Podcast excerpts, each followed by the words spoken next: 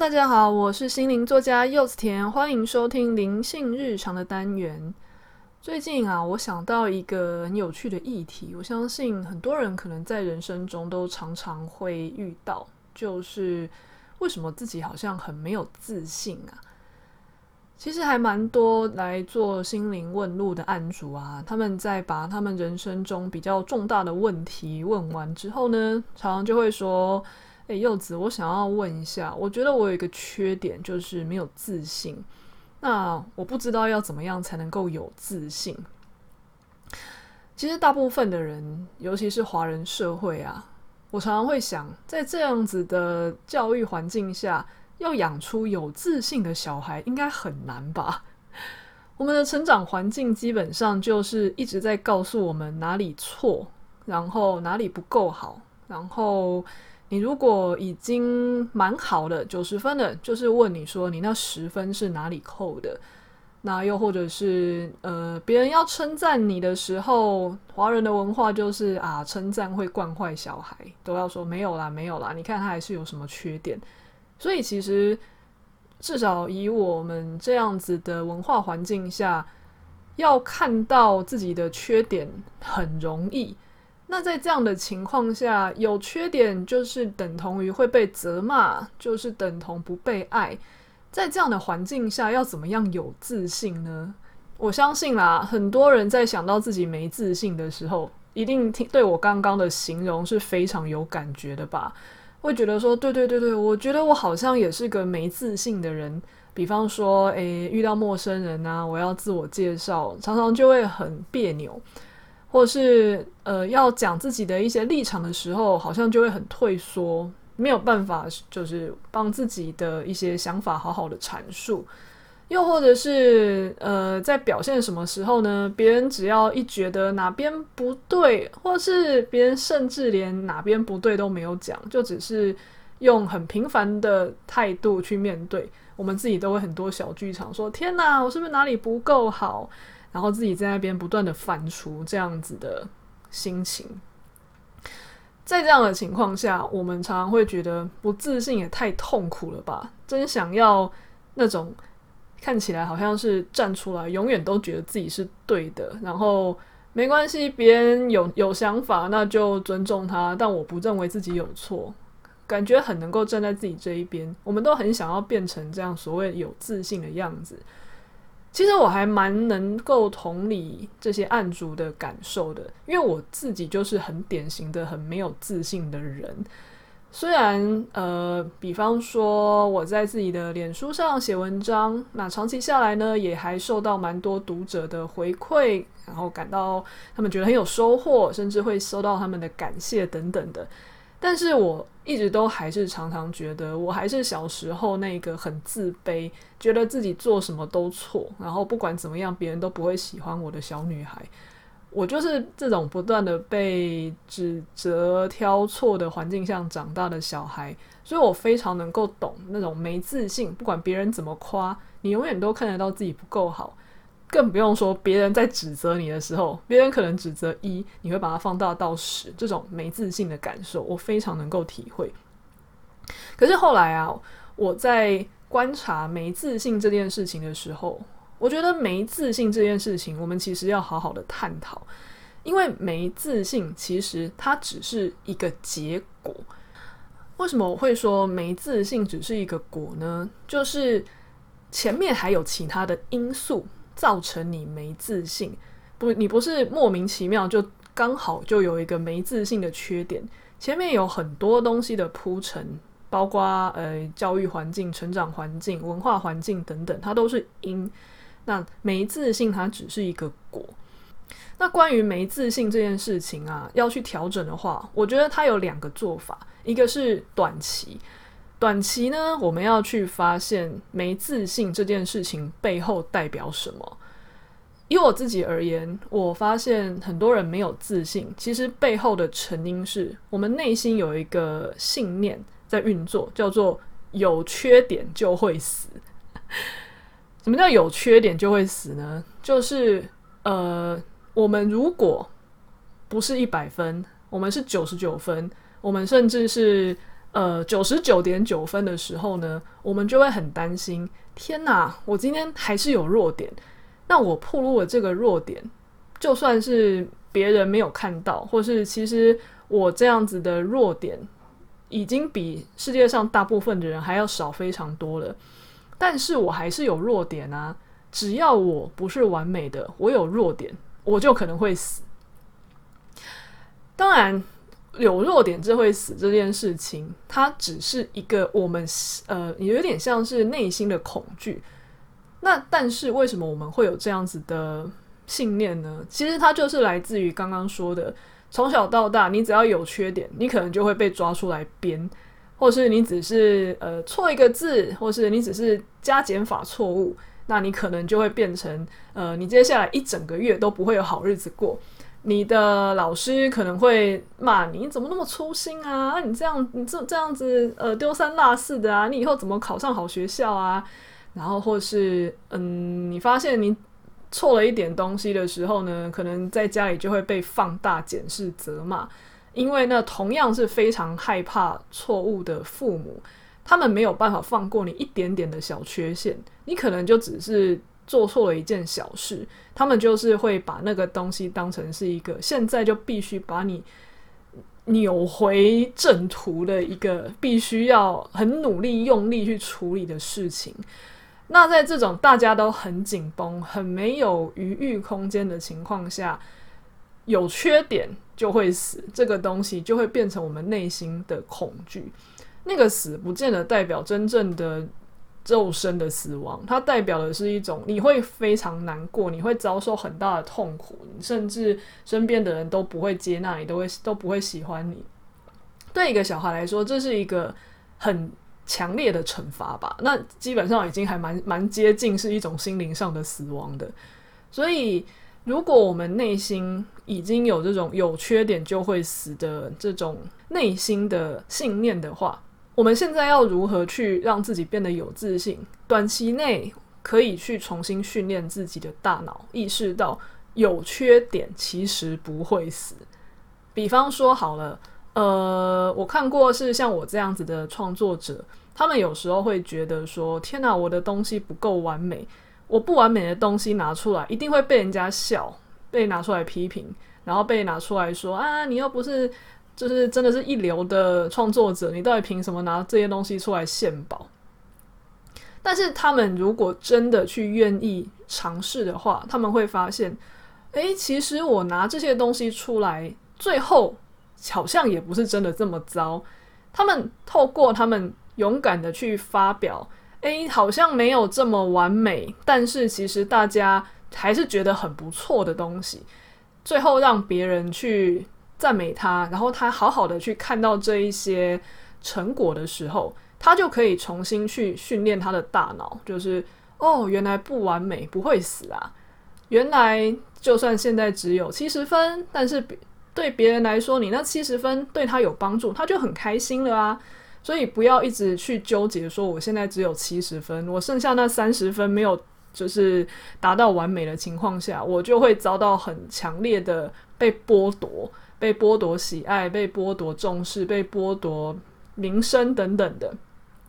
去训练自己的大脑适应这样子的新回路。其实你后来会慢慢发现自己越来越敢去把这个不完美的自己表现出来。那对待人处事也一样啊。你如果是以前很没有自信，觉得诶不敢跟陌生人讲话。觉得呃，主动跟别人讲自己的事，别人会觉得说啊，你谁啊？到底为什么要听你这样讨论自己？所以常常都比较不敢讲自己的事。但是你下次试试看，嗯，就很友善的去跟别人分享一些事情，很自然的聊天。你发现你嗯，你觉得自己好像没有讲得非常完美，但是别人对你的友善程度，或是对你的反应，其实也还不错。诶，你才真的拉近了彼此的距离。你就会多几次就发现哦，原来有时候真的有去做比做的完美重要。这个社会会不断的去更新你内心对于不完美就会死这个恐惧。好，那为什么我会说这个东西它只能短期，但是其实还有一个更长期的做法呢？就是我发现绝大部分的人他们会陷入这种很害怕自己不完美，不完美就可能会受到生存的剥夺，这样内心的恐惧，并不是只是被训练以后就够了。我我也是曾经遇过很多创作者，他们好不容易呃把自己不是很完美的东西放上来，也真的被人家称赞之后，他们就会说，虽然大家都称赞我的东西很棒、很可爱，然后或者写得很好。但是我心里就是还是常常觉得说，我觉得我不够好啊，我就是还是看得到那个缺点啊。然后别人虽然称赞我，但是我内心自己一直鞭打我自己，怎么办？怎么办？我我该拿这个完美主义怎么办？那这个时候啊，其实我想要分享的就是我最近很喜欢看的一个书的作者，就是萨古鲁。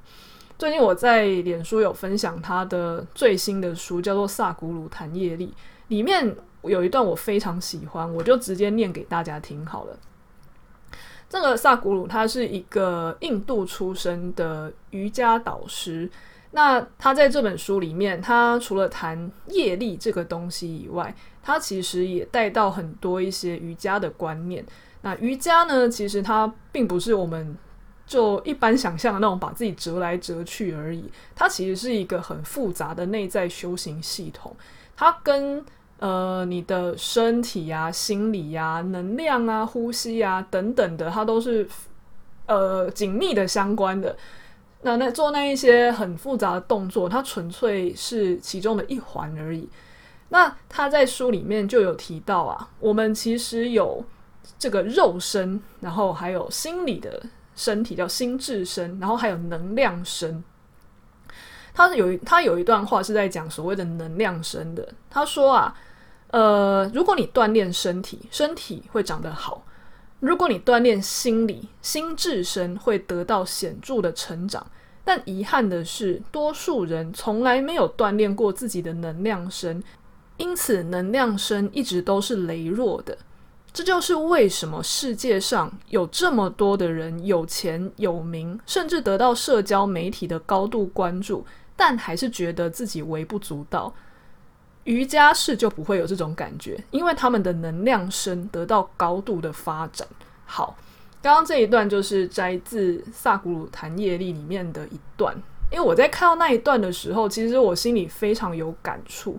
虽然我并没有修炼等级高到很能够完全的理解他的能量声想要表达的是什么。但是如果就我自己粗浅的去体验跟体会能量的时候，我有发现，当我自己能够安顿好我自己的身心，然后能量，那我那段时间啊，我就算自己发现自己的错误，发现自己不够好的地方，我马上就能够坦然的接受自己，然后也坦然的修正，然后甚至别人呃对我有一些。呃，抱怨啊，或者是有一些以前听起来会让我很焦躁的事情，我也都能够就是不会觉得他在指责我，而会用该有的方式去好好的应对他。那这个就是不自觉的，就是有自信了吧？别人可能看到会很羡慕，说：“诶，柚子你怎么做到？你看起来好像很从容，很有自信。”可是我并不是脑袋做了一个什么转念之类的，去往好处想，或是我做了什么东西去。解决掉没自信这件事，我纯粹就是顾好我自己的能量。那一个人为什么能量状态好，他自然就会有自信。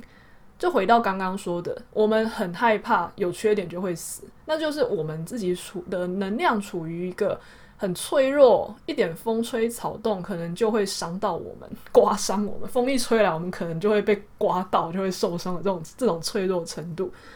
那一个。人如果能量就已经这么脆弱了，你当然是很更想要去保护跟掩饰自己的缺点，然后不让它暴露出来吧。因为如果别人有一点风吹草动的去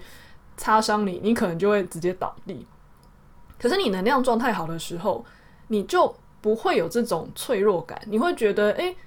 因为我很强壮啊，所以那些地方就算被擦到一下，哎，我也马上就恢复啦，甚至根本不会觉得那个东西是伤害，而会觉得那是一种很自然的交流跟人际互动。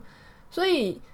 这个就是我说的长期下来，如果我们发现自己是个没自信的人，除了刚刚说的短期，我们可以去训练自己重塑大脑回路，多做一点事情，去多看一点现实面，让我们知道其实犯一点错没有那么完美，大家还是会很喜欢你，你不会死掉的。但更多的就是长期的，你要照顾好你的能量。这个书里他讲的能量生，呃，大致上还是会要透过一些的灵性的修炼，然后当然他的灵性修炼也不会纯粹只是坐在那边打坐啦，一定还是跟你吃进去的东西啊，还有你怎么样去清理自己内在的那一些不断影响你的内在的课题，也就是书里在提的业力有关，它一定是身体、心理跟能量一起交互作用的。那因为我自己并没有强大到已经去知道能量身是怎么运作，我就纯粹以我自己对于能量的了解，要保养好能量，回归基本最简单的就一样，就是我常常在鼓励大家的：好好吃饭，好好睡觉，好好觉察。你光是能够做到这些东西，你的能量基本上就会变得非常的稳定，因为你进入一个呃。没有那么的散乱，你的能量是很好的 hold 在你身边，而且因为你好好吃饭、好好睡觉，你的肉身是清净的、稳定的，那你好好觉察，你也把你内在的很多课题拉出来看见，慢慢消融、慢慢代谢掉，那你的你的这个能量场一定是越来越干净的。当你一旦进入到这样的状态的时候，你很自然的就不会觉得说。哇，别人讲那句话是在伤害你，你甚至你很自然的什么都没有练习，你就觉得说还好吧，那件事情有很严重吗？我干嘛要没自信？还好吧，做错一点小事，哈哈笑一下，修正就好啦，干嘛要在那边一直自责呢？诶，你修复好你自己的能量，这个就是会水到渠成，达到有自信这样子的结果哦。好。今天呢，跟大家分享了关于没自信这个课题，我们在短期跟长期可以怎么样去修炼，怎么做，然后最后能够让这种常常折磨现代人的问题能够得到解决。大家如果对于那本书有兴趣，《萨古鲁谈业力》，我也非常支持大家去看一下。我自己个人是很喜欢，因为华人社会啊，很长以来都会。让大家活在对于业力这件事情很害怕的恐惧下。常常我小时候因为家里有一些呃接触过比较很权威型的那种宗教环境，那经常就在恐吓你，就是说你这样会造业啊，或者啊那个都是业力啊什么的。但是后来因为我有去内观嘛，内观是属于比较原始佛教的系统，你就会发现其实诶。这个系统根本一开始没有要这样子去吓你，然后其实它可以是一个很中性的修行法门。那你才知道说，那诶，以前那一些比较权威型的教法，他们其实让人误解了业力这个东西，觉得那好像是一个老天在那边赏善罚恶的意思。那后来我在看了这一本《萨古鲁谈业力》的时候，我就把很多以前的疑惑整合好了。你就会发现，其实业力这个东西，它真的不是上面有一个老天在那边赏善罚恶的结果。它其实以身心灵的视角来讲，它就是在讲你的内在城市。你呃做这件事情。的那一些起心动念，是不是让你现在这些内在的城市、内在这个回路又更加增厚了？然后你这个增厚的城市又不断的回头束缚你，让你更没有自由的去过你的人生。你的人生就是一不断的被这一些你自己层层叠叠，然后缠绕的这一些束缚去过过彼此拉扯，然后你再去。呃，顺从这些拉扯的时候，你还以为自己很自由、很爽。你你是你觉得你在自己做主，其实根本就不是，都是这一些内在城市在命令你。然后你去配合他的时候，还以为自己现在很自由，都是你的主见。哦，我那时候有这样子的呃看见的时候，我其实蛮震撼的。我自己是一个很爱自由的人，结果我发现自己其实根本就不自由，结果只是这一些业力习气的奴隶，忽忽然让我更有我想要好好的再更加把劲扎实的做内在修炼，然后让我真正能够获得从这一些层层束缚中解脱的路。好，那。大家有兴趣的话呢，这本书也推荐给你。那如果大家对于我的内容觉得很棒，然后你想要支持我的话呢，也欢迎在 Apple Podcast 给我五星好评，或是抖内我，也非常非常的开心。好，那今天就先到这里喽，谢谢大家，下次再见，拜拜。